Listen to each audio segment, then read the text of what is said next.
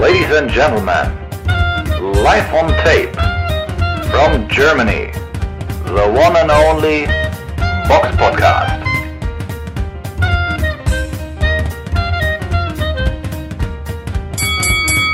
Hallo und herzlich willkommen zum Muttertag Ausgabe 348. Ach nein, Box Podcast Ausgabe 348. Heute mit dabei die Samira. Hallo. Und ich, der Robert. Wir haben verdammt viel heute zu besprechen, deswegen legen wir auch direkt los. Der Box Podcast Rückblick aufs vergangene Wochenende. In der letzten Folge haben wir vergessen, auf die Fightcard von Wasserman Boxing einzugehen, die am Son äh, Samstag, den 7. Mai in den Satori-Seelen in Köln stattfand. Ähm, allzu viel gibt es dazu nicht wirklich zu sagen. Waren A-Sider, alle haben, soweit ich das sehen kann, gewonnen. Ich habe mir den Kampf von Christina Hammer gegen äh, Luisa da Davidova angesehen.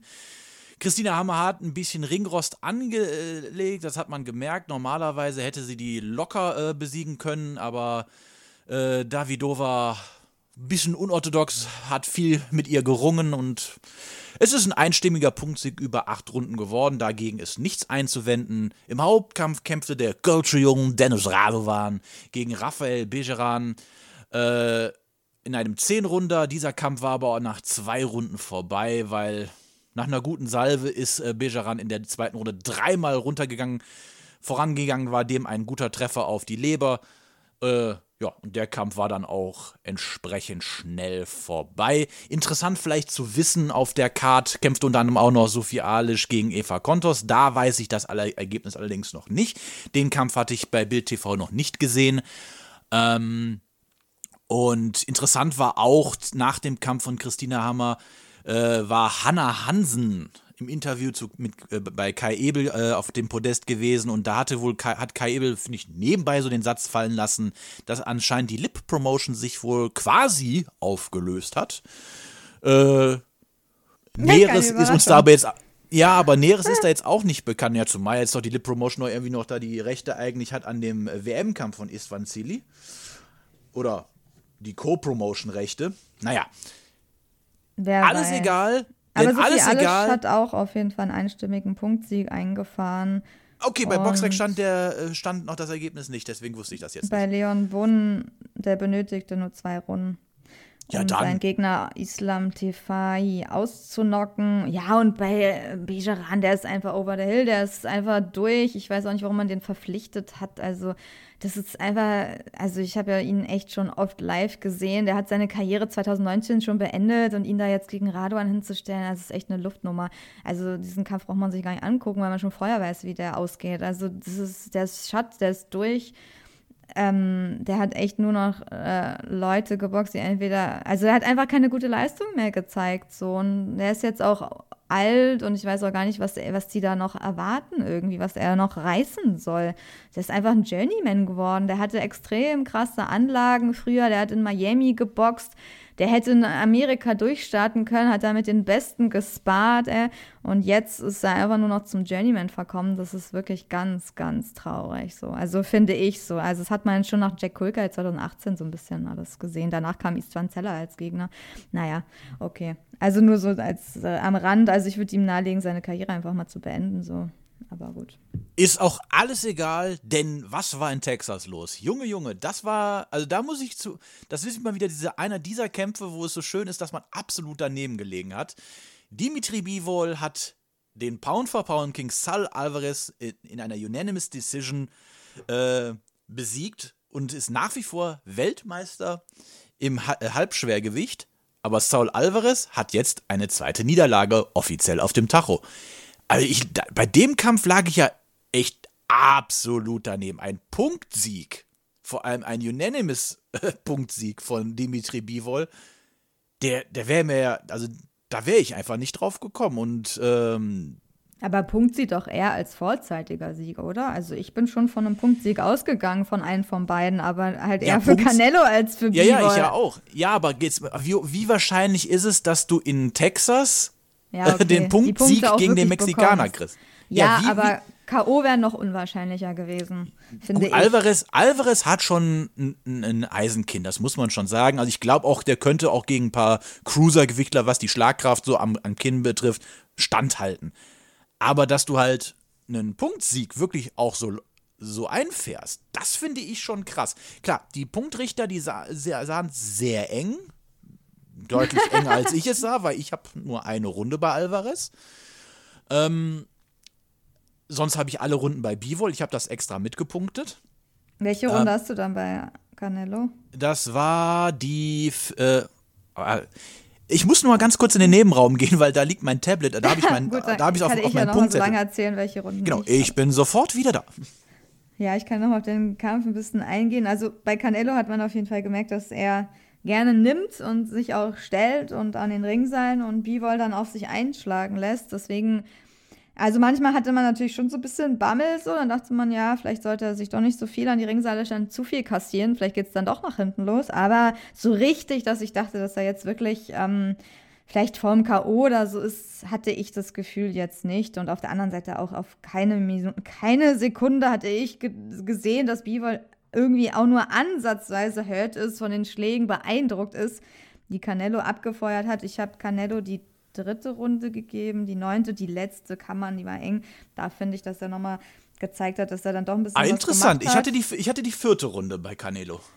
Ja, die, äh, die vierte kann, ja, die kann ich auch verstehen. Also die war auch eng. Also kann ich, kann ich, kann ich mitgehen. Ich da hatte mir noch, genau, bei der dritten überlegt. Runde, bei der dritten Runde hatte ich mir einen äh, Vermerk gemacht, dass das hauchdünn war. Also kann man ja. natürlich auch in die andere Richtung sehen.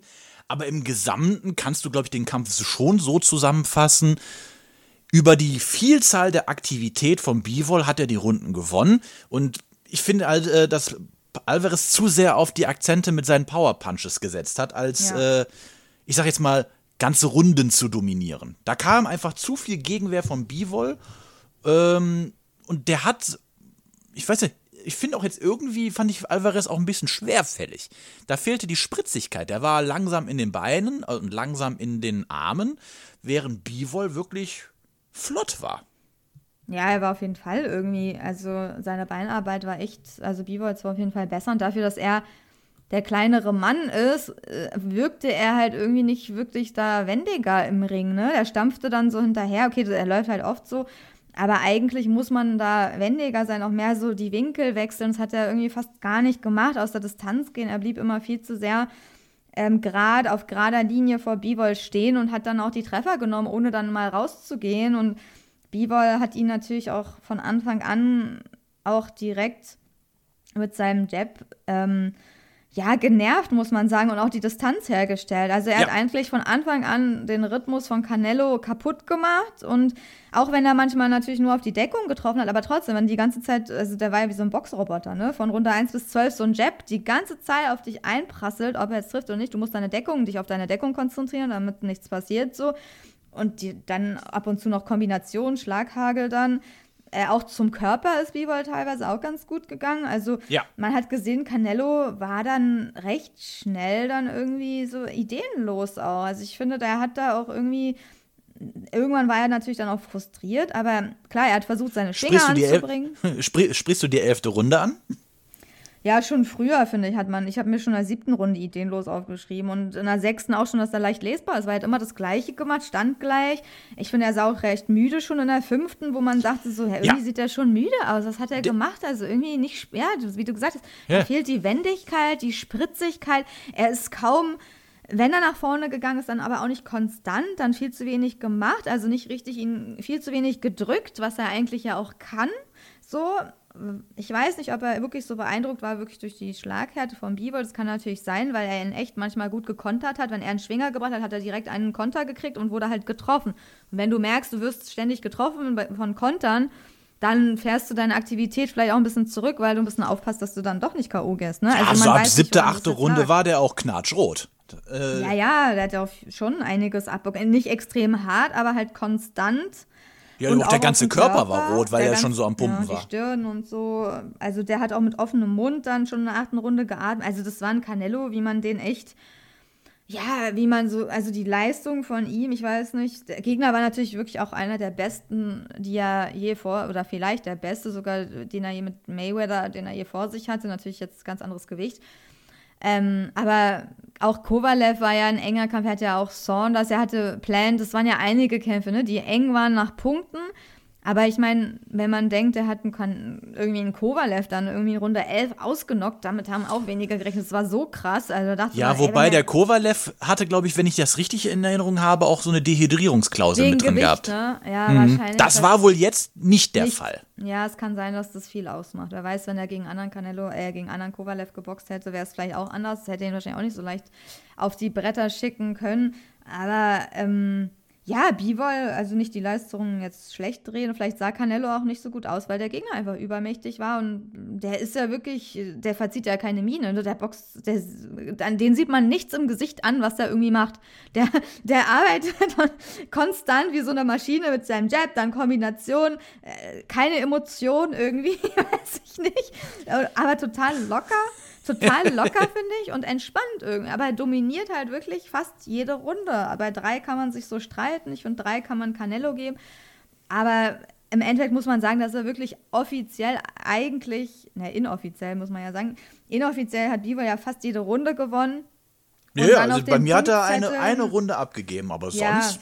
deswegen, also man kann, also der Kampf war eigentlich so klar. Und dann ist natürlich das Ergebnis dann doch irgendwie skandalös, wenn drei Punktrichter, die auch vorher angepriesen werden, dass sie zu den Besten der Besten gehören, ähm, dann 115 zu 113 alle drei irgendwie für Bivol zum Glück werten, dann muss man sich wirklich schon fragen, was ist da los?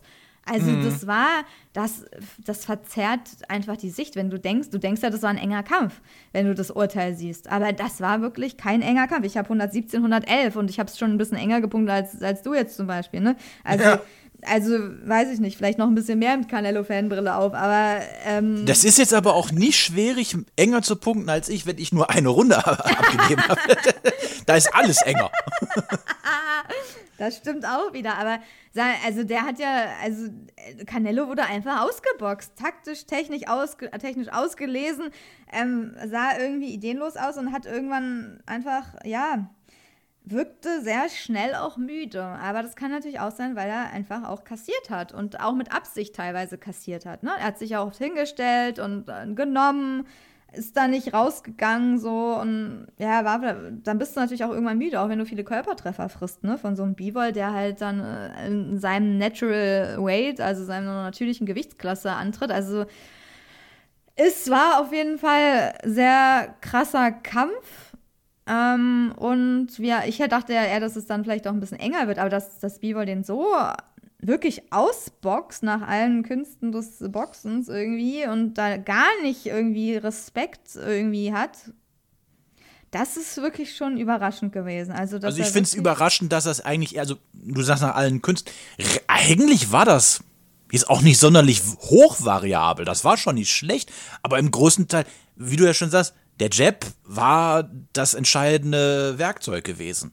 Jab, Jab, Jab, Jab, rechts, links, Ja, Jab, das Jab, Jab. Jab, aber auch Jab. kombinat, aber auch manchmal Ja. Mhm. zum Körper und er hat echt gute Kombinationen manchmal, ne? Mehrere Hände, so fünf Hände oder so, die dann echt Ja, schnell ja. kamen. Jab, Jab, rechts, links, Jab, Jab, hoch, runter, Jab, Jab. Also die Kondition und das auf zwölf Runden. Das musst du erst mal schaffen. Das ist wirklich also ein Chapeau.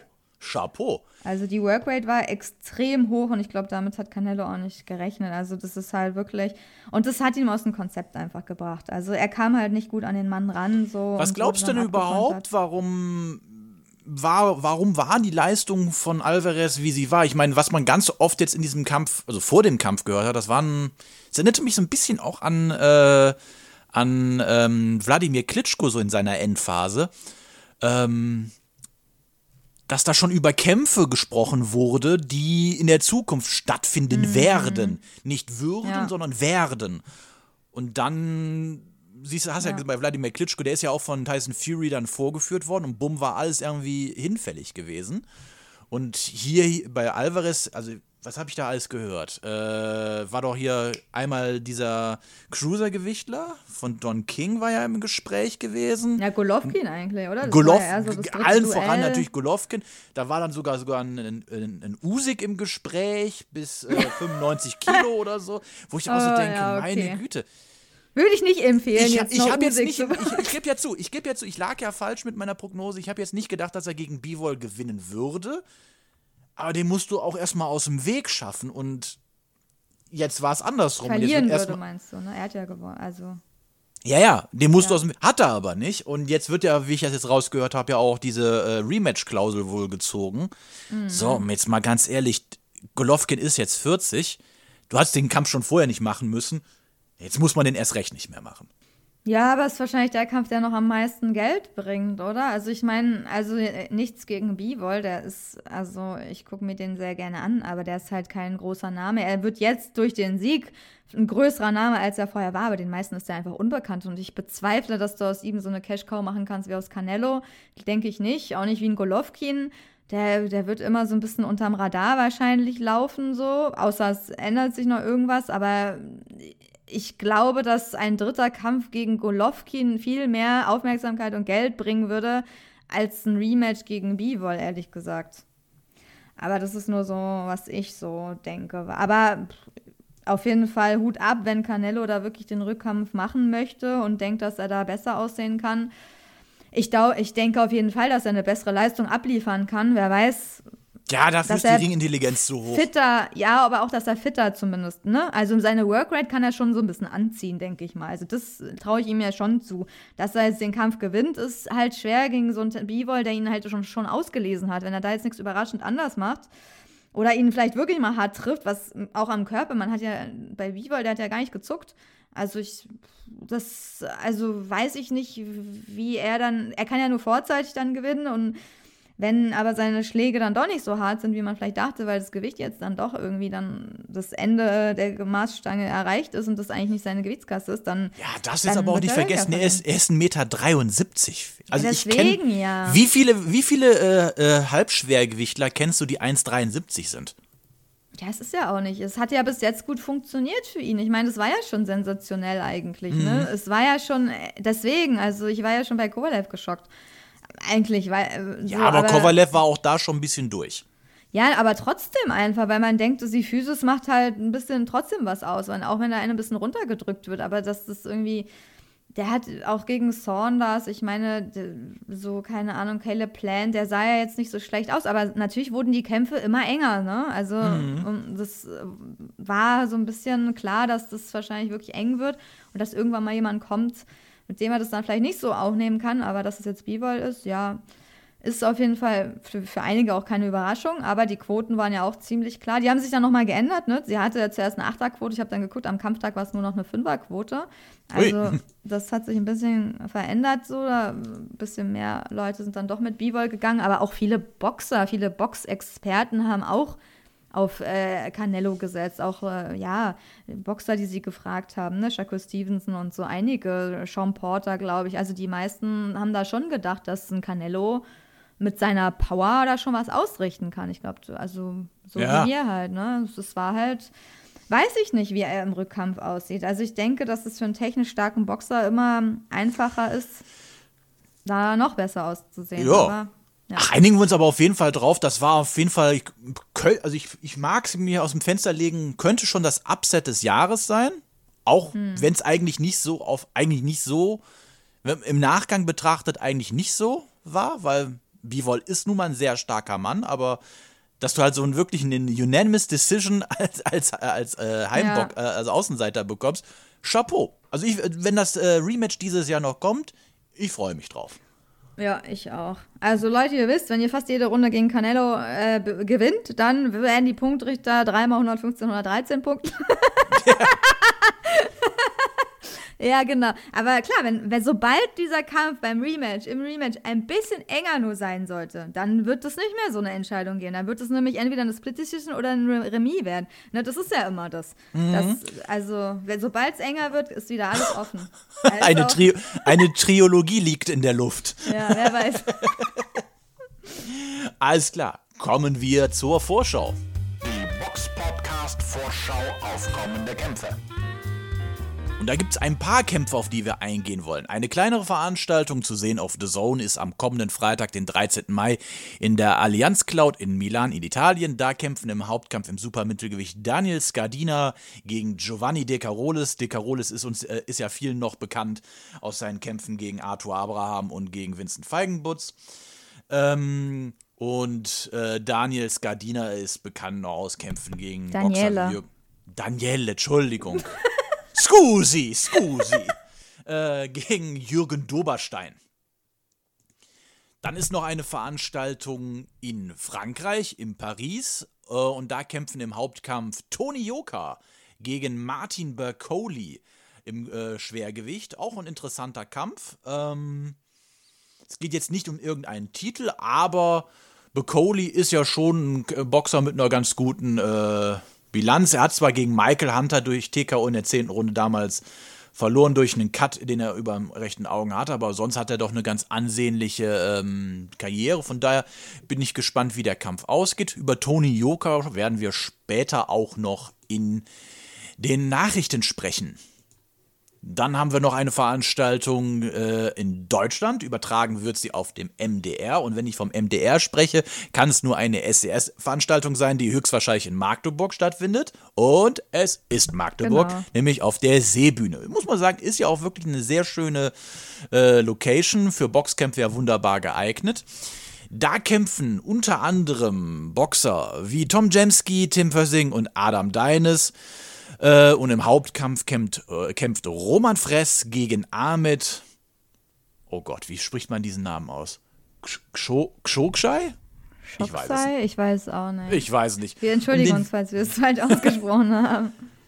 Ähm, um den WBO Interkontinentaltitel im Cruisergewicht und Adam Deines im Halbschwergewicht um den vakanten WBO Europatitel gegen Norbert Drab Dabrowski. Allem Ganzen denke ich, sind das alles A-Sider. Also wenn da jetzt äh, ein Gastboxer äh, gewinnen sollte, würde mich das doch arg wundern.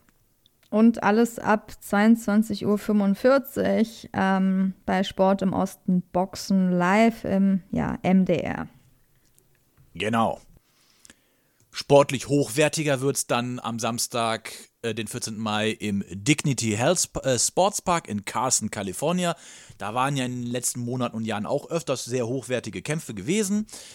Äh, übertragen wird die Veranstaltung von Tom Brown auf Panama Air RPC Channel 4 und in, auf Showtime. Und dort kämpfen im Superweltergewicht Jermal Charlo gegen Brian Carlos Castano um den WBC, WBA, IBF und WBO-Titel im Superweltergewicht. Das ist der Rückkampf vom äh, die erste Begegnung war am 17.07.2021 und da endete der, der Kampf ja in einer in einem Unentschieden, weil damals ein Ringrichter 114 114 wel- wertete, der andere 111 zu 117 und der andere 114 zu 113 und da wird jetzt einiges äh, ja klargestellt. Also ich bin gespannt, wie dieser Kampf ausgeht und ob Castano an seiner guten Leistung vom letzten Mal auch anschließen kann. Ein Kampf, auf den ich mich sehr freue, der wird übertragen auf Triller und der wird übertragen aus dem Forum Inglewood in Kalifornien. Da kämpfen unter anderem auf der Undercard Kubrat Pulev, noch vielen bekannt aus seiner Zeit bei Sauerland, gegen Jerry Forrest im Schwergewicht. Äh, Evan Holyfield, der Sohn von Evander Holyfield, kämpft im Weltergewicht gegen Jermaine McDonald und im Hauptkampf kämpft neuerdings im Cruisergewicht Sergei Kovalev gegen den Bruder von Kubrat Pulev namens Tervel Pulev. Sergei Kovalev meldet sich zurück nach gut zweieinhalb Jahren. Da hatte er damals 2019 gegen den eben genannten äh, Saul Alvarez durch K.O. in der elften Runde spektakulär verloren, obwohl es bis zu dem Zeitpunkt auch ein echt enger Kampf war. Zu dem Zeitpunkt des Abbruchs war es äh, 94, 96, 94, 96 und 95, 95. Und ich bin echt noch gespannt, was äh, Sergei Kovalev noch so im Tank hat. Ähm, zumal jetzt das neue, äh, die neue Gewichtsklasse jetzt auch äh, nicht mit äh, wenigen Risiken verbunden ist. Und mit 1,83 ist er jetzt auch nicht so ein Riese im Cruisergewicht.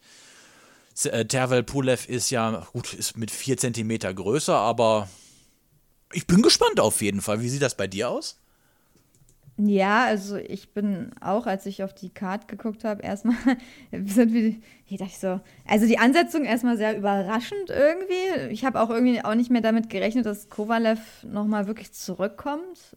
Hatte ich so ein Gefühl, weil es so leise, es war, wurde dann so still um ihn und jetzt auch noch im Cruisergewicht, damit habe ich gar nicht gerechnet und dann auch noch gegen der Pula und ich so, hä? Was ist das für ein Kampf? Dann gucke ich mir die Card an, okay, sein Bruder boxt auch, Kubrat boxt auch wieder so. Ähm, dann noch I, nicht Evander Holyfield, sondern Even Holyfield und dann noch äh, Fernando Vargas, Amado Vargas und Emiliano Vargas, die aussehen wie Brüder, wenn man sich die alle anguckt, zumindest die beiden ersten. Ähm, ähm, das ist irgendwie eine lustige Card, finde ich. Sehr viele Namen, die doppelt vorkommen oder dreimal, aber deswegen schon interessant. Aber ja, der Hauptkampf ist, hat viele Fragezeichen, weil man ja. einfach nicht weiß, erstmal, wie bekommt Kovalev diese, wie hat er erstmal die K.O.-Niederlage verarbeitet? Zweitens, wie, wie kommt er in dieser Gewichtsklasse klar? Und Tervel Pulev ist natürlich jetzt auch keiner, gegen den er jetzt einfach so mal durchmarschiert. Also der ist technisch gut ausgebildet, der ist ein Olympia-Boxer, ähm, 16 Siege, 13 durch K.O. Also der hat schon Erfahrung. Der wird wahrscheinlich auch immer mit seinem Bruder irgendwie Sparring machen wahrscheinlich. Also die bereiten sich, also auch mit einem Erfahren wird er wahrscheinlich öfter mal im Ring stehen. Ähm, hat noch nicht so die krassesten Leute geboxt. Ne? Er hat einen recht langsamen Aufbau. Hat auch schon unter anderem hier in Spandau in der Bruno Gerke Halle mal Kampf, äh, Kämpfe bestritten, auch in Deutschland. Ähm, ja, jetzt langsam wurden die Gegner ein bisschen besser, aber ehrlich gesagt ist da noch kein Name, der annähernd, Kai Kozawa hat er geboxt, aber kein Name, der annähernd irgendwie mit Sergei Kovalev da, äh, da Ja, und du darfst auch nicht vergessen, ist. er ist auch schon 39, also ich denke, ja, also spät, ja, ja. Ja, aber ich denke, das ist schon ganz okay, äh, den als Gegner fürs Cruisergewicht, also es könnten bessere geben, aber es können auch deutlich schlechtere geben.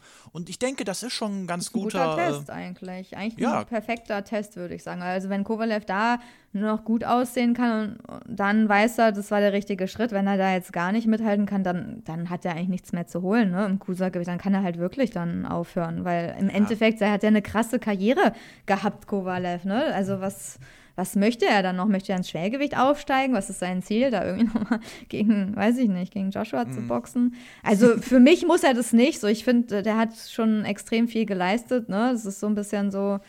Dachtest du, dass er überhaupt nochmal zurückkommt, also nach der Niederlage? Boah, boah, schwierig. Also Kovalev muss ich schon sagen, den habe ich immer, immer gerne gesehen. Also der, da, da, da war für alles was dabei. Der war technisch gut, der war brutal stark, da war immer was los im Ring. Also, das hat immer Spaß gemacht, die, sich seine Kämpfe anzugucken. Also, so als, als er 2013 damals ja wirklich aber auf feinste Art Nathan Cleverly auseinandergeschraubt hat und vier Runden lang demontiert hat, äh, also da kann mir, das ist einer der wenigen Boxer wirklich, wo ich sagen könnte, von dem bin ich Fan geworden.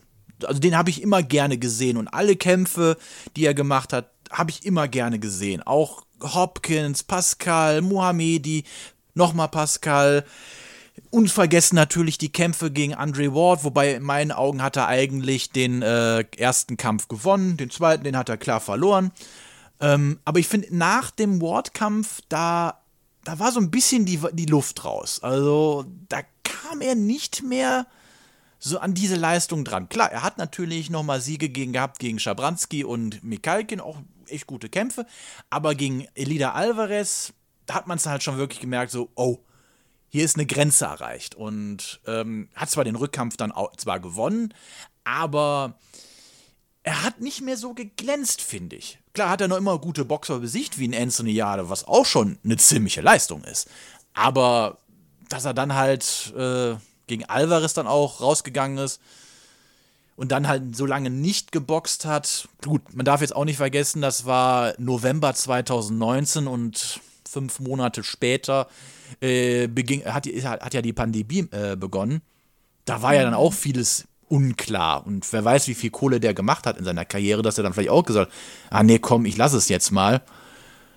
Oder jetzt reicht die Kohle vielleicht nicht mehr und er sagt, er versucht es nochmal. Weiß man ja nicht, weiß man ja, ja oder nicht. er hat eine Verletzung, weiß man ja auch nicht. Ne? manchmal muss man länger irgendwas also, auskurieren und so.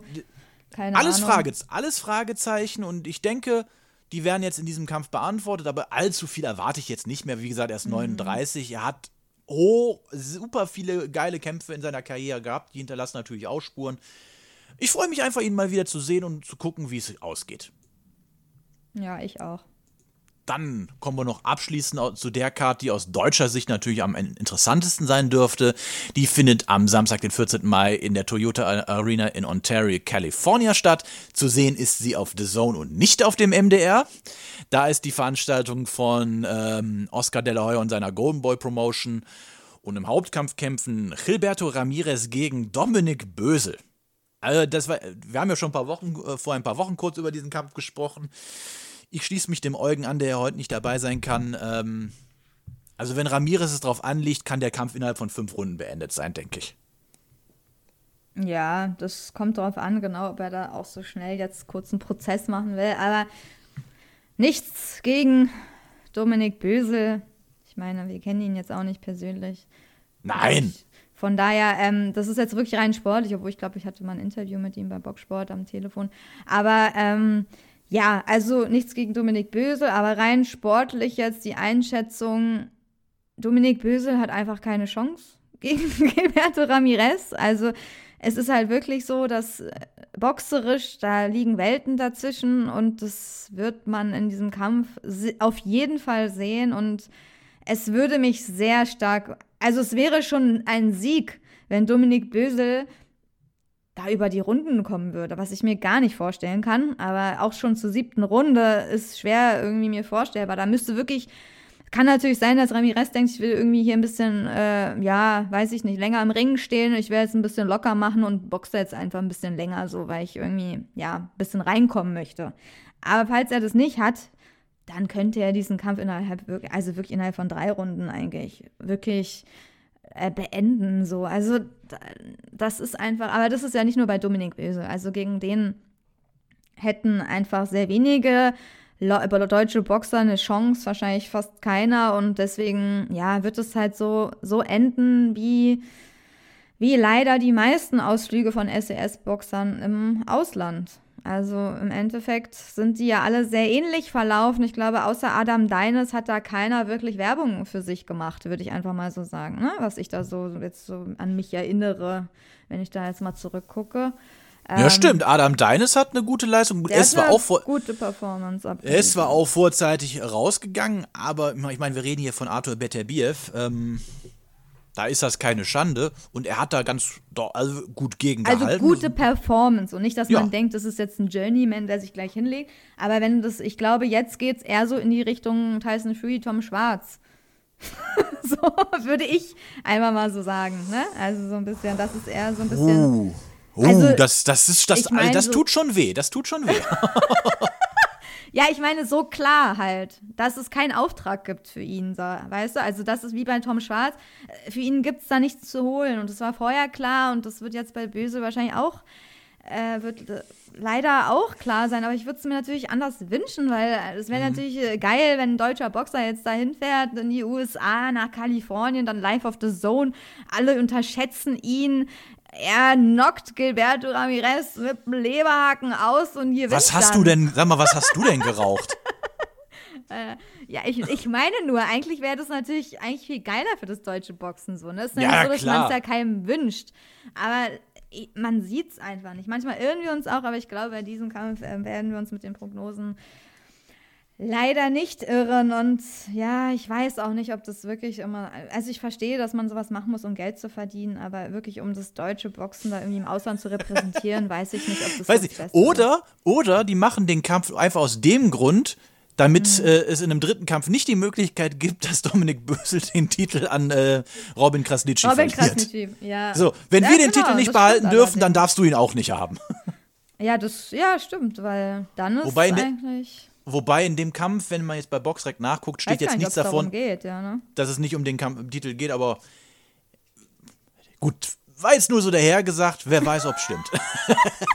ja, müssen wir mal abwarten, ob, ja, ob vielleicht, ob sie da irgendwas ausgemacht haben, dass es doch nicht darum geht, aber ja, natürlich, ja, weiß ich nicht. Nach diesem ganzen Drama mit Krasnitschi, dann ist man wahrscheinlich jetzt froh, jetzt mal einen anderen Gegner vor, vor den Fäusten zu haben. Aber ich denke, wenn er dann im Ring steht, dann wird er dann. Aber auch ich, so ich glaube aber, das Team, äh, Team Krasnitschi dürfte sich jetzt auch echt ärgern, so, scheiße, da hätten wir jetzt stehen können. Ja, das soll, ja, das wahrscheinlich, ja. Aber okay, wir haben auch mal, auf jeden Fall könnt ihr euch bei The Zone live einen deutschen Boxer da anschauen. Das ist wahrscheinlich auch sehr selten. Ja, sonst war es in letzter Zeit ja immer irgendwie Sebastian Formeller gewesen, der war ja viel unterwegs. Stimmt. Der echt gute Leistung gezeigt hat, muss man auch sagen. Also gegen Conor hat er ja auch Ja. komplett durchgestanden und das muss man ja auch erstmal hinkriegen.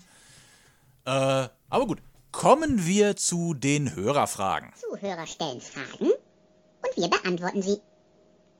Und ich bin die Tage zu meinem lokalen Postamt gegangen und bin mit einer Schubkarre voll Leserbriefen nach Hause gekommen.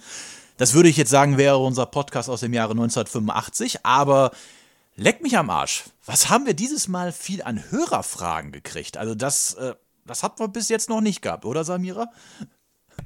Ja, es war auf jeden Fall schon krass. Also manche haben ja auch halbe Romane geschrieben. Also er freut uns natürlich zu lesen, aber können wir natürlich nicht alles in voller Gänze hier vorlesen. Aber äh, ja, über Feedback freut man sich, weil so, so bemerkt man halt, dass man gehört wird und was die Leute so uns ja für Verbesserungsvorschläge oder Komplimente manchmal machen oder für Themen interessieren oder was sie für Meinungen haben. Einschätzung ist ja auch manchmal Ja. interessant, dass wir nicht Ja, ja, nur die in unserer Bubble sind.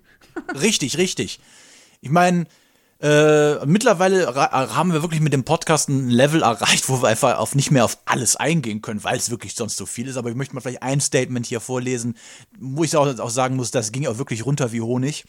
Äh, und das hat uns der Christian geschrieben. Und da schrieb, schrieb er, liebes Box-Podcast-Team, zuerst möchte ich danken für euren fantastischen Box- Box-Podcast. Ich verfolge keine Podcasts mit einer Ausnahme. Eurem. Diesen betreibt ihr mit so viel Herzblut, Kompetenz und Witz. Ganz großes Entertainment und ein Kompliment. Es gibt in der deutschen Medienlandschaft weit und breit keine besseren Gelegenheiten, um sich über das Boxgeschehen aus zu informieren. Oh Gott, das geht wirklich gut runter. Vor allem euer launiger Humor mit Roberts treffsicheren Pointen, Eugens ironischen Spitzen und Samiras herzlichem Lachen sind wunderbar. An dieser Stelle hätte ich einige Höreranregungen sowie Fragen. Der Text ungefähr geht jetzt noch drei Seiten weiter, aber den kann, den kann ich. Den kann ich jetzt definitiv echt nicht in der äh, Gänze vorlesen, weil das würde den Rahmen hier sprengen. Und wir, da sind wirklich super Fragen bei. Also auch teilweise zu Ahmed Öner, was macht Orlanius Solis, etc. Aber um da jetzt oder was, äh, zum Beispiel auch Vorschläge als Interviewpartner wie zum Beispiel Tom Schwarz, der uns übrigens äh, bei Instagram geblockt hat. Also ich glaube, der fällt raus. Ihn ja mal anfragen. Ja, ich glaube, da müsste ich ein neues Profil erstellen, um dann anzufragen. Nee, ich meine, unsere Hörer können ihn anfragen. Nee, ich glaube, das passt schon. Sonst, ich glaube, ich glaub, sonst äh, äh, steigt uns Femens auf Dach. Wie könnt ihr dem ein, äh, ein, eine Plattform bieten? Nee, danke. Ich glaube, zu, dem- ich- zu dem Thema ist, glaube ich, alles gesagt. Aber, also wirklich, das super toll, dass er so eine, eine immens lange Nachricht geschrieben hat. Aber wir können halt wirklich da nicht auf alles eingehen, weil Vielleicht machen wir das mal irgendwann demnächst, wenn mal weil ich im Sommer irgendwie tote Hose ist und dann machen wir einfach mal wieder eine, wie vor zwei Jahren in der Pandemie, ein paar QA-Fragen äh, folgen und dann können wir auf sowas dann eingehen. Ähm, Ja, da sind was haben, richtig geile Fragen dabei, ne? Zum Beispiel, Ja. was macht Waldemar Kluch? Was macht Eva Rolle? Scheinbar hat sie ihre Lizenz verloren gehabt. Mhm. Benjamin Simon als Interviewpartner. Also da ist jemand auch ein bisschen hier teilweise, kennt sich wirklich auch deep aus hier. auch im Ja, Berliner Umkreis, Hamburg. ja, also wir sind an Sachen dran. Äh, man muss natürlich auch mal gucken, dass die auch die Interviewpartner auch können. Also wir haben so ein paar Sachen, die wir gerade vorbereiten.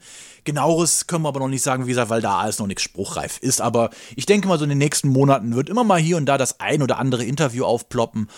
Äh, was interessant für euch sein kann. Das letzte Interview, was wir ja hier gemacht haben mit Mustafa Ehrenay, schönen Gruß nochmal an der Stelle, äh, ist ja bei euch auch echt gut angekommen. Äh, Und da haben wir ja auch gutes äh, Feedback zu bekommen. Ähm, ja, also vielen Dank. Wir freuen uns auf alle eure Nachrichten. Wir lesen sie alle. Wir können sie nur mittlerweile nicht mehr alle beantworten. Ähm, ein paar Fragen möchten wir aber trotzdem noch jetzt beantworten. Unter anderem hat uns äh, der äh, Heinz uns eine Nachricht geschrieben, auch ein langjähriger Hörer unseres Podcasts. Und er fragte, Tyson Fury sagte im Interview nach dem Kampf, dass Deontay Wilder um den WBC-Titel kämpfen soll, wenn er ihn niederlegt. Wäre das gerecht, nachdem Wilder quasi aus drei Niederlagen kommt? Wen würdet ihr um den Titel gerne kämpfen sehen? Ich finde, Andy Ruiz Jr. gegen Joseph Parker 2 wäre gut, falls Ruiz gegen Luis Ortiz gewinnen sollte. Das ist auf jeden Fall eine gute Ansetzung. Ich sehe aber Parker stand jetzt vorne. Interessant ist halt eher, wie wird sich ähm, Joseph Parker in seinem baldigen Kampf gegen den Juggernaut ähm, beweisen. Den Kampf, denke ich, der dürfte, wäre eher würdiger. Ich finde aber, Deontay Wilder sollte einen, wenigstens einen Ausscheidungskampf machen, bevor es wieder um den Titel geht, damit äh, das dann auch gerechtfertigter wäre. Aber ich überlege gerade, wer wäre ein guter Gegner? Hättest du da gerade spontan einen? Im Endeffekt äh, entscheidet es ja auch nicht Tyson Fury, ne? Das entscheidet ja dann die Rangliste des Verbandes ja. und da, die ist ja ganz fest und da kann ich schon verstehen, dass in ein Deontay Wilder auf jeden Fall über Andy Ruiz äh, gerankt ist und auch ähm, ja über den anderen. Bis jetzt ist es halt so, auch wenn er Niederlagen hat, aber man muss sich natürlich auch immer angucken. Andy Ruiz hat ja auch echt lange nicht geboxt, deswegen der ist ja gar nicht mal aufgeführt hier teilweise. Ähm, aber ich meine, gegen wen hat er halt Niederlagen? Gegen den Besten, den es halt gibt, ne? Also wenn du gegen Tyson Fury zwei Niederlagen hast, dann musst du dich jetzt auch nicht unbedingt verstecken, ne? Dann, also von daher, wenn der dann abtritt, gegen den du dann verloren hast und einen Unentschieden, dann hast du quasi bisher dann sonst alle besiegt und deswegen ist er halt dann noch on the top. Also weiß ich nicht, ich finde es jetzt nicht so verwunderlich, dass er da denn die Chance bekommen wird, wenn Tyson Fury wirklich dann seinen Titel niederlegt. Ne? Das wird ja jetzt alles auch dann verlangt, dass er jetzt offiziell dann auch den niederlegt oder sich dazu nochmal äußert, dass die Verbände halt weiter planen können. Oder? Also ich finde es jetzt ja. verständlich eigentlich. Ja, wie gesagt, also pff, ja, also gäbe jetzt schlechtere Aspiranten, äh, die um so einen Titel boxen könnten, wie ein Björn Steve Vielleicht kommt der ja nochmal zurück. Wo mich auch schon damals gewundert habe, wie konnte der eigentlich in den Rankings so weit oben sein. Ja, aber es, es, im Endeffekt ist doch jeder Kampf aus, dem, aus den Top 10 oder Top 15, ja, sagen wir mal aus dem Top 12 interessant. Frank Sanchez, aufstrebender Boxer aus Kuba, der könnte interessant sein, aber auch Leute halt wie, ja, oder weiß ich, vielleicht, äh, wenn Usyk irgendwie, vielleicht äh, Joshua gegen äh, äh, boxen würde. Gegen, ähm, gegen Wilder. Das wäre auch interessant. Auch ein Kampf, den die Welt ja eigentlich seit Jahren sehen wollte. Und also prinzipiell alles gut.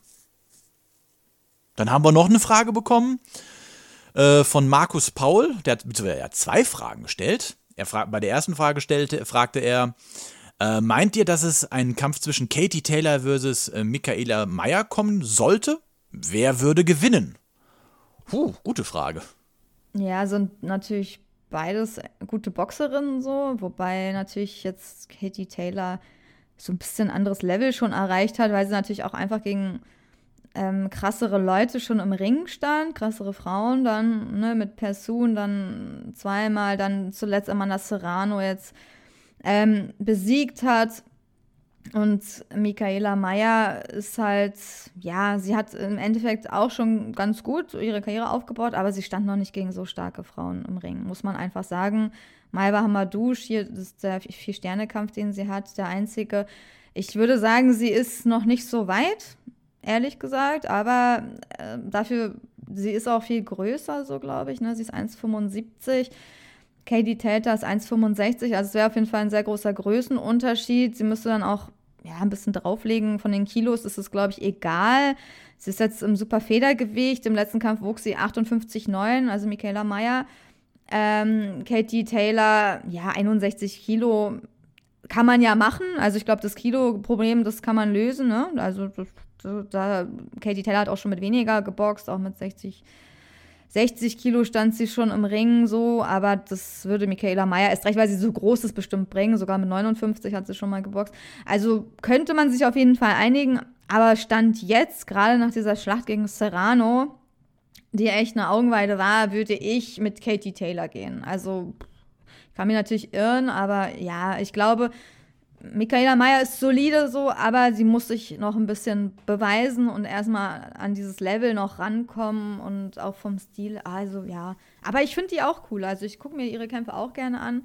Sie ist echt auch eine gute Boxerin, von daher, das kann schon irgendwann kommen, dieser Kampf, aber vielleicht jetzt für sie jetzt sofort wäre das, glaube ich, ein bisschen früh. Den letzten Kampf hat sie gegen Jennifer Hahn gemacht. Jetzt 2022 ähm, ganz klar gewonnen. Also das war für sie dann auch nicht. Das ist halt keine Katie Taylor so. Das ist halt dann nochmal ein Unterschied. Auch eine Serrano. Also ich meine, da könnte man auch sagen, sie kann auch gegen Amanda Serrano boxen. Das wäre auch äh, interessant. Aber da würde ich auch mit Serrano gehen, weil der Kampf gegen Katie Taylor halt auch ziemlich eng war und die halt auch eine krasse Boxerin ist. Also ja. Dann noch die Frage, äh, Bob Arum soll äh, einen Kampf zwischen Teofimo Lopez gegen Shaco Stevens zum Ende 2022 planen. Würde das ein guter Kampf werden? Ich glaube, da können wir uns kurz fassen. Ja, das wird ein guter Kampf. genau. Also, das denke ich auch. Gut, dann kommen wir jetzt zu den Nachrichten. Die Box Podcast Nachrichten. Zwei Nachrichten können wir ja kurz abarbeiten. Da wäre unter anderem Philipp Horgovic sollte ja ursprünglich jetzt auf der Undercard von Saul Can Canelo Alvarez gegen Dimitri Bivol kämpfen, hat ihn aber abgesagt, weil äh, sein Vater verstorben ist und ja, jeder, der äh, einen Angehörigen verliert, weiß, dass man Gegen da dann Bivol? anderes. Hast du gerade Bivol gesagt? Alvarez gegen Ach so, Bivol. Alvo. Ach so, genau, auf der Undercard. Ach so, ich dachte Horgovic? gerade, Hirkovic sollte gegen Bivol boxen, Nee. dachte ich gerade. Nee, nee, nee, aber Gegen äh, Zilai Horgovic- Zhang, ne, hatte Genau, boxen. Zhang sollte, Genau. aber der Kampf, war, also er ist ausgestiegen. Zhang hatte dann gegen, Azad, äh, gegen Scott Alexander geboxt und äh, auch besiegt. Ähm, Zilai Zhang, ähm, Ah ja, Quatsch, äh, Horkovic hat alle abgesagt, weil der Vater verstorben ist und jeder, der äh, schon mal einen Angehörigen verloren hat, der weiß ja auch, dass man da dann ganz andere Dinge im Kopf hat als Boxen. Von daher finde ich das durchaus verständlich. Ähm, eine erfreulichere Nachricht äh, im Zuge äh, des Nachspiels, das wir jetzt ja noch hatten mit äh, Katie Taylor gegen Amanda Serrano, ist ja, ähm, dass dieser äh, Kampf eine echt gute Quote eingefahren. 1,5 Millionen Zuschauer bei ähm, The Zone. Also das kann sich für einen Frauenkampf doch durchaus sehen lassen. Frauenkämpfe erreichen ja jetzt leider nicht so die hohen Quoten wie die Männerkämpfe, aber der Kampf hat ja schon eine gute Quote. erzeugt. Und ich denke, und der Kampf selbst war ja auch noch ein guter Kampf. Und ich denke, wenn da jetzt weiter solche Hochkaräter folgen, dass da dann auch definitiv die Quoten steigen werden. So, dann haben wir auch noch eine Nachricht und irgendwie gefühlt ist es auch eine never-ending Story. Marco Huck gegen Albert Ca- Caballel ist geplatzt. Die EBU ordnet Caballel gegen Toni Joka an. So, und jetzt heißt es aber irgendwie, äh, SDS und äh, Mark Huck selber möchten wohl diesen Kampf verhindern. Es soll wohl doch noch ein Kampf zwischen Huck und Caballel kommen. Und der neueste Termin soll August 2022 sein. Ähm, jetzt müsste ich einmal kurz in unserer Historie selber nachgucken, weil wie, wie lange reden wir schon, Schon über, über diesen diesen Kampf. Kampf? Also, Ewigkeiten. Und Ja. er hat immer gesagt, dass es wahrscheinlich gar nicht dazu kommt. Irgendwann so bezweifelt ich. ja, und ich auch. Eigentlich alle, ne? Viele haben es so ein bisschen gesagt. Ehrlich gesagt zweifle ich daran auch immer noch. Ich weiß auch nicht, so offiziell wurde da gesagt, dass äh, Marco Huck verletzt ist. Also das erste Mal über den Kampf haben wir vor über acht Monaten gesprochen, im Box-Podcast 312. So, dass Kann das ja Ding nicht sein, sowas. Also entweder man will boxen oder nicht. Also ich denke, dass da eher das Geld eine Rolle spielt als irgendwelche Verletzungen, weil so lange ist Hook bestimmt nicht verletzt so. Also kann ich mir nicht vorstellen. Und wenn, dann würde man das sagen und dann, ja, weiß ich nicht. Also ich kann's, ich kann's mir irgendwie nicht vorstellen, dass dieser Kampf kommt. Auch nicht im August 2022. Weil wenn man sich bis jetzt nicht geeinigt hat, warum sollte man sich jetzt plötzlich bis August 2022 einigen? Also was passiert denn da jetzt noch? Ähm, gewinnt, okay, SDS verdient jetzt ein bisschen Geld, weil Dominik Bösel Amerika boxt. Vielleicht können die noch mal ein bisschen raushauen, so. Die Börse erhöhen für Marco Huck, aber ich denke, der hat einfach so eine hohen Ansprüche, weil der einfach noch so gute Börsen von früher gewöhnt ist, äh, von der Sauerlandzeit. Aber im Endeffekt, so auch rein sportlich, ist es für ihn der Kampf sowas von gefährlich. Und danach kann er sich gar nicht mehr im Endeffekt verkaufen, wenn er dann eine Niederlage einstecken würde. Und aber Caballel gegen Joka ist auch eine ziemlich gefährliche Nummer. Also für Caballel, jetzt würde ich sagen. Ja, definitiv. Also, aber ich, ich, denke, ich denke mal, da dürfte Hook wahrscheinlich die, äh, die, die bessere, bessere Variante. Variante. Ja, deswegen will, will der SDS anscheinend auch natürlich lieber den Kampf gegen Hook. Aber dann muss man wahrscheinlich auch nochmal tiefer in die Tasche greifen, weil Hook, ähm, ja, der wird sich wahrscheinlich da auch nicht irgendwie mit wenig Geld abspeisen lassen. Aber ja, weiß ich nicht. Also wenn er den Kampf wirklich gewollt hätte, dann hätten sie doch schon was vereinbart. Deswegen, da sind einfach Sachen, die dazwischen stehen. Ich kann mir, also ich hoffe, ich hoffe, dass der Kampf bald kommt. Aber auch rein sportlich erwarte ich da gar nicht mehr so viel. Also irgendwie. Ich erwarte da gar nichts. Mal, Ne? Jetzt, mal, jetzt sind wir da ganz ehrlich. Seit 2015 ist doch ja eigentlich, ist, ist doch eigentlich äh, Sense, oder? Er hat, Ja. er hat nach Punkten geführt gegen Glowacki in den USA und ist dann vorzeitig rausgenommen. So, dann hat er diese drei Kämpfe gemacht bei RTL um den IBO-Titel und hat sich da auf RTL als Weltmeister verkaufen lassen. Hat dagegen zwei machbare Gegner. Einer war vollkommen überm Berg oder sagen wir mal so, wie man ja auch im Nachgang immer mal hier und da auch gehört hat, auch offen für ein paar Sonderzahlungen. Das war Ola Afolabi. Dann hast du mit Dimitri Kucher zwar einen stabilen Mann gehabt, aber nicht die Schlagkraft und nicht so die das Repertoire, um ihm gefährlich zu werden. Ja, und dann hast du den Kampf gegen Mairis Brides gehabt und der Kampf, ja, pff, äh, Mairis Brides hat irgendwie nach, nach der zweiten oder dritten Runde angefangen, eigentlich nur die gleiche Kombination zu schlagen und hat das zwölf Runden lang durchgezogen, ohne mit der Wimper zu zucken. So, dann ist er gegen Usyk absolut vorgeführt worden, hat dann einen Jakub Saglam auf äh, Sport 1 geboxt, der ja auch schon weit über seinen Zenit raus war, wenn er jemals einen hatte. Ich meine, weil ist ein, das ist ein guter Boxer auf deutschem Level, aber das war's auch. Das war 2018, dann hat er 2019 gegen Nick Guivas einen No-Contest gemacht wegen äh, einem Foul. Und dann hat er 2020 im August gegen Dennis Lewandowski geboxt, der ja total übergewichtig ist und den hat er stehen lassen. Übrigens Mustafa Erenay war da. Erenay hab der- ich auch grad ja, gesehen, ja. Ja, ja, habe ich gar nicht mehr so, hat- hab ich gar nicht mehr auf dem Schirm gehabt, dass der der, der Ringrichter war. Ja, und da denkst du halt auch so, ja, pff, wa, wa, was ist da, also, wa- was ist da noch der Marktwert?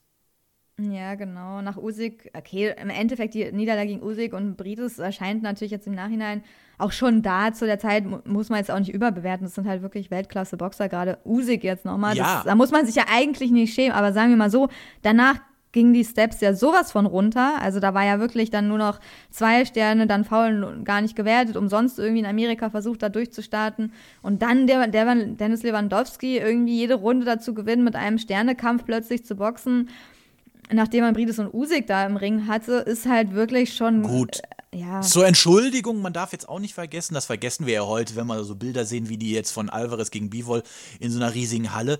Das war 2020 und wir waren mitten in der Pandemie. Ja, ähm, okay. da, da, war ja eh, da war ja eh kaum was möglich. Erinnere dich an, was Mhm. wir, was wir teilweise für Wochenenden 2020 hatten, wo wir uns da wirklich was einfallen müssen, müssen damit wir überhaupt was veröffentlichen Okay, konnten. klar, Gegnersuche war bestimmt auch schwieriger, aber man hätte sich schon ein bisschen besseren Mann so nehmen können. Und jetzt, ich meine, seit, 2000, seit 29.08.2020 hat er nicht wieder geboxt.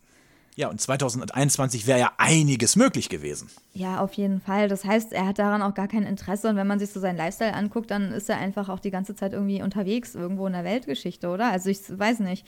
Ich habe nicht so Ja. das Gefühl, dass er da irgendwie wirklich richtig hart im Gym irgendwo richtig schwitzt, auf seinen nächsten Kampf sich vorbereitet, sondern dass er irgendwie sehr viel Urlaub macht. So. Also nur so von dem, was man so sieht bei Instagram. Deswegen, ich glaube einfach, dass da nicht wirklich die Motivation mehr da ist und er das auch irgendwie weiß. Und äh, ja, also deswegen glaube ich auch, eigentlich könnte er seine Karriere wahrscheinlich dann auch offiziell beenden, so, ne? Und vielleicht wollte er nochmal dann Geld mitnehmen. Wenn es stimmt, nimmt er das Geld halt nochmal mit. Aber gefühlt ist seine Karriere ja schon vorbei, ne? Also gefühlt ist sie Ja. schon beendet seit 2000 2020. Für mich ist die eigentlich schon vorher beendet gewesen. Ich meine, ganz, ja, komm, gegen Sacklam jetzt nichts gegen, äh, nix gegen Jakub Sablang, ehrlicher Arbeiter. Aber wenn du, ich sag mal, wenn du jetzt, ähm, jetzt irgendwo immer diese Zumindest- Ansprüche, also ich will, ich will ganz oben an äh, mitmachen und was, dann kämpfst du nicht gegen Jakub Sacklam. Und Weltmeister im Schwergewicht dann werden, ne? Wenn du dann die Gewichtsklasse wechselst extra. Ich meine, er war früher im Ja. Cruisergewicht und dann gehst du extra ins Schwergewicht, aber dann kommst du, also weiß ich nicht, dann boxst du halt auch nicht gegen Halbprofis. Ne? Also das muss man dazu sagen. Hook ist halt Vollprofi und die anderen sind halt Halbprofis und das darf man halt nicht äh, vergessen. Und das ist auch bei Ja. Lewandowski so und das wird bei Sacklam auch so sein. Das ist nicht auf einem Niveau. ja, das Sacklam ist, nicht ja, ist ja, soweit ich weiß, ein Metalldreher, der arbeitet im Zweischichtbetrieb. Ja, deswegen, der kann ja da gar nicht dann irgendwie mit jemand mithalten, der sonst irgendwie dann entspannt so zweimal am Tag trainiert und sonst auch nichts anderes macht. Also deswegen, also das ist einfach nicht auf Augenhöhe und wer Ansprüche hat, da irgendwie groß zu erreichen, der wird sich andere Gegner suchen und das ist irgendwie nervt das Thema auch langsam, weil irgendwie man redet immer über das Gleiche und es kommt eh nicht dazu und jetzt wieder Hoffnung gemacht, es kommt, soll doch wieder kommen, aber es wird ja immer, es gibt ja viele Gerüchte immer. Ich sehe es Die eher negativ. Geschichte. Genau, das ist Never Ending Story ist es und es nervt aber auch irgendwann und ich denke eher nicht, dass es kommt so. Aber werden wir sehen. Sportlich, rei reißerisch, also ich würde Hook da auch nicht mehr so viel zutrauen, ehrlich gesagt. Also ja, und, und von Woche zu Woche wird es auch uninteressanter. Ja, weil auch sein Name fällt ja gar nicht mehr, ne? Wer redet noch über Hook? Kaum ein deutscher Boxer oder so, ne? Die wenigsten Ja. sagen dann, ja, ich will noch mal gegen Hook und so boxen, weil der ist einfach schon aus dem Radar irgendwie so ein bisschen verloren gegangen. Ja, Ja, das, deswegen frage ich ja, wie ist da noch der Marktwert? ja, weiß ich auch nicht. Ja. Noch zum Abschluss, jetzt normalerweise soll man ja immer einen Podcast noch mit was Schönem beenden, aber jetzt kommen wir leider zu zwei traurigen Nachrichten. Die erste Nachricht ist einmal, dass der Profiboxer Philipp Raab oder wie er eigentlich heißt, Mohamed Rabi in Berlin erstochen wurde. Ähm, zu lesen war dieser Artikel auf Bild Plus. Am späten Abend des 30. April wurde in Berlin-Neukölln ein 25-Jähriger bei einem Streit mit einem Messer getötet. Nach ersten Erkenntnissen der Polizei zog der spätere Verstorbene im Streit einen anderen einer anderen Person zuerst eine Schusswaffe und wurde dann auch noch von einem unbekannten Täter tödlich mit einem Messer attackiert. Nach Informationen des Fighting Insiders handelt es sich um de, äh, bei, bei dem Opfer um Boxer Mohammed R. 25. Ähm, ich muss jetzt dazu sagen, mir war der Boxer nicht bekannt. Äh, er war bei Winfried Spiering und dem Viking Box Team äh, Boxer gewesen. Winfried Spiering selbst hat auch ein Statement dazu abgegeben. Mohammed, Mohammed hat beim Projekt Boxen gegen Gewalt mit dem Boxen in Berlin-Marzahn bei Harald Lange begonnen. Später wurde er Profi beim Viking Team. Ähm, Spiering gab Mohammed den Künstlernamen Felix Raab. Darunter absolvierte er mehrere Kämpfe im Boxring. Spiering, er wollte unbedingt Felix heißen. Moritz hätte besser gepasst, aber er wollte Felix, der Glückliche, heißen. Er war happy, dass er so eine Chance bekommen hatte. Mir, tut- mir tut die Sache sehr leid, besonders schlimm muss das für seine Mutter sein. Sie tut mir leid. Mohammed war ein sehr talentierter Boxer. Zuletzt hat er sogar, sich sogar noch bei dem bekannten Trainer Manfred Gebauer engagiert und ist zum Training nach Köln gefahren. Ja, also Berlin kennt man ja auf jeden Fall. Das sind die Raab-Brüder, Fabian Raab und Felix Raab. Ähm, einmal Fuad Rabi und Mohamed Rabi und einen von beiden habe ich sogar auch mal im Gym gesehen, dass er da mal reingegangen ist, trainiert hat bei uns. Ähm, ja, ist auf jeden Fall eine krasse Geschichte. Ich meine, die war, sind ja auch beide noch sehr jung und ja, da können wir eigentlich nur herzliches Beileid irgendwie aussprechen. Ne? Mehr kann man dazu jetzt auch gar nicht sagen. Und man kann vielleicht dazu sagen, lauft nicht mit irgendwelchen Waffen rum, weil ja, die anderen haben vielleicht auch einen und dann endet es, endet es irgendwie, ja, ganz schlimm. Ja, oder sucht euch vielleicht auch keine Kontakte zu Leuten, die Waffen haben. Das muss man vielleicht auch noch sagen. Ja, jetzt Ja. weißt du ja vielleicht auch nicht immer, ne? Also fragst Das du mal, ist richtig, wenn du das mit Leuten richtig. rumläufst, fragst du, hast du eine Waffe mit dabei? Ja, Habe ich noch nie jemanden gefragt. Jetzt soll ich das mal machen. Ich, ich kenne jetzt auch keinen, äh, der Waffen hat. Ja, die Naja. sagen das ja nicht. Ja, gut, es gibt ja auch so ein paar, die damit an, mit, gerne angeben. Das war noch so wie jedenfalls früher auf dem Schulhof so. Ja, okay, aber ich glaube, es würde auch nicht jeder direkt sagen. Das würdest du dann merken, wenn es eh zu spät ist, wahrscheinlich. Äh, wahrscheinlich, wenn wahrscheinlich. Hm. Die gezückt wird oder so. Also manchmal will man es vielleicht auch gar nicht wissen. Ja. Kommen Was ich nicht wissen wollte, aber leider war es, ist Jürgen Blien, ehemaliger Boxer im, Schwer, äh, im Schwergewicht, ehemaliger Europameister im Schwergewicht und ehemaliger Muhammad Ali-Gegner, ist jetzt im Alter von 79 Jahren gestern, also den äh, 7.5. gestorben. Äh, ich gebe oft zu, also das hat mich schon ein bisschen getroffen, weil Mur, ich fand, Jürgen Blien war immer ein sehr, sehr, wie sagt man, sehr angenehmer Zeitgenosse. Also die Interviews wirkte immer sehr bodenständig, ein ehrlicher Arbeiter, hat viel in Hamburg auch für den Boxsport getan, hat viel Talentförderung gemacht. Auch sein äh, Enkel ist ja Profiboxer geworden. Äh, sein Sohn hatte ja auch große Anlagen gehabt, aber der hatte sich ja dann Anfang der 90er, glaube ich, äh, hatte er auch schwer mit Depressionen zu kämpfen und hat sich auch leider da umgebracht. Ähm, und ich fand, Jürgen Blin war, wie gesagt, immer eine große Figur im deutschen Boxsport, fand ich. Auch wenn seine bekanntester oder größter Kampf eine Niederlage war.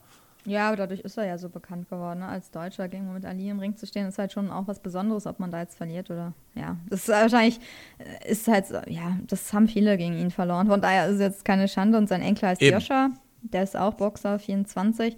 Aber was ich noch interessant, also ich war auch ein bisschen erschüttert, weil ich den auch wirklich öfter gerade in Hamburg live am Ringen gesehen habe. Der war auch fast, er war auch echt äh, oft Ringside, bei, auch bei kleineren Veranstaltungen, kleineren Veranstaltungen hat sich gerne Boxen angeguckt. Also hat man gemerkt, er hatte das noch wirklich so im Blut. Was ich nicht wusste, ist, dass hier auch noch steht bei Bild, nach seiner Karriere setzte er sich als Boxtrainer für sozial benachteiligte Jugendliche in Hamburg-Jenfeld ein, betrieb einige Imbissbuden und eine Kneipe am Hamburger Hauptbahnhof. Ja, ich glaube, die war In der bin ich so. Die ja, ja, genau, in gesehen, der bin ne? ich mal zweit, in der bin ich 2005 mal kurz gewesen, ohne das zu wissen. Ja, ich wusste das, ja, ich bin da vorbeigelaufen öfter mal, aber ich wusste es auch zuerst nicht, sonst wäre ich da wahrscheinlich auch mal reingegangen oder hätte mal geguckt, ob er da ist. Und was auch interessant ist, das wusste ich nämlich auch nicht, 2020 gewann er über eine Million Euro im Lotto. Große Teile davon wurden ihm allerdings bei einem Einbruch gestohlen. Ach, das ist ja richtig krass, oder? Lotto-Millionär. Und dann hat es irgendjemand erfahren, hat er wahrscheinlich zu vielen Leuten erzählt, haben sie gleich äh, wahrscheinlich das meiste wieder mitgenommen. Aber wer hat denn eine Million Euro zu Hause liegen? ja, selbst wenn du das, wenn du jetzt Geld hast, aber du, das hast du doch nicht bar zu Hause liegen. Ja, eigen, also wenn du ein bisschen schlau bist, dann eigentlich nicht. Gerade wenn die Leute, wenn du das auch noch erzählst, dass du, also, dass du so viel Geld im Lotto, es muss ja jemand gewusst haben, ne? Sonst brichst du ja nicht Ja. zufällig dann bei ihm ein. Naja, hier steht große Teile davon. Okay, er hatte vielleicht nicht eine Million zu Hause, aber er hätte viel davon zu Hause. Das würde ich keinen empfehlen, falls wir Lottogewinner zukünftige in unserem Podcast hier zuhören haben. Bitte. Oder Leute, die überhaupt so viel. Geld haben. Ja, genau. Oder manche haben ja auch einfach so Millionen bei sich rumliegen, unter der Klar. Matratze versteckt.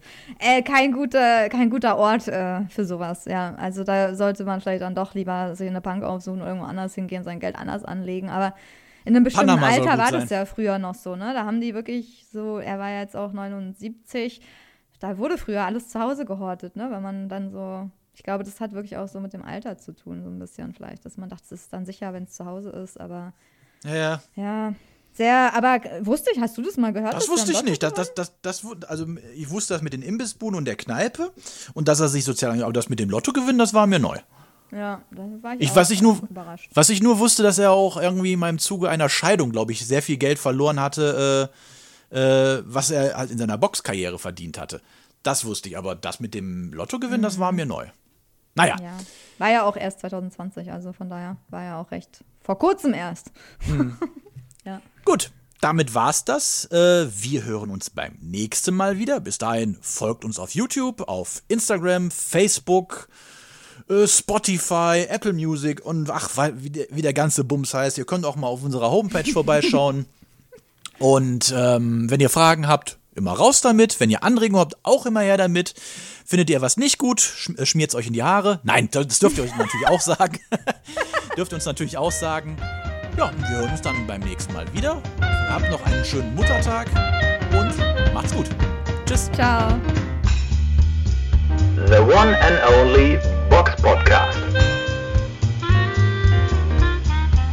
New episodes every week. Follow us on Facebook, Instagram, YouTube, iTunes Music and Spotify. Boxpodcast.de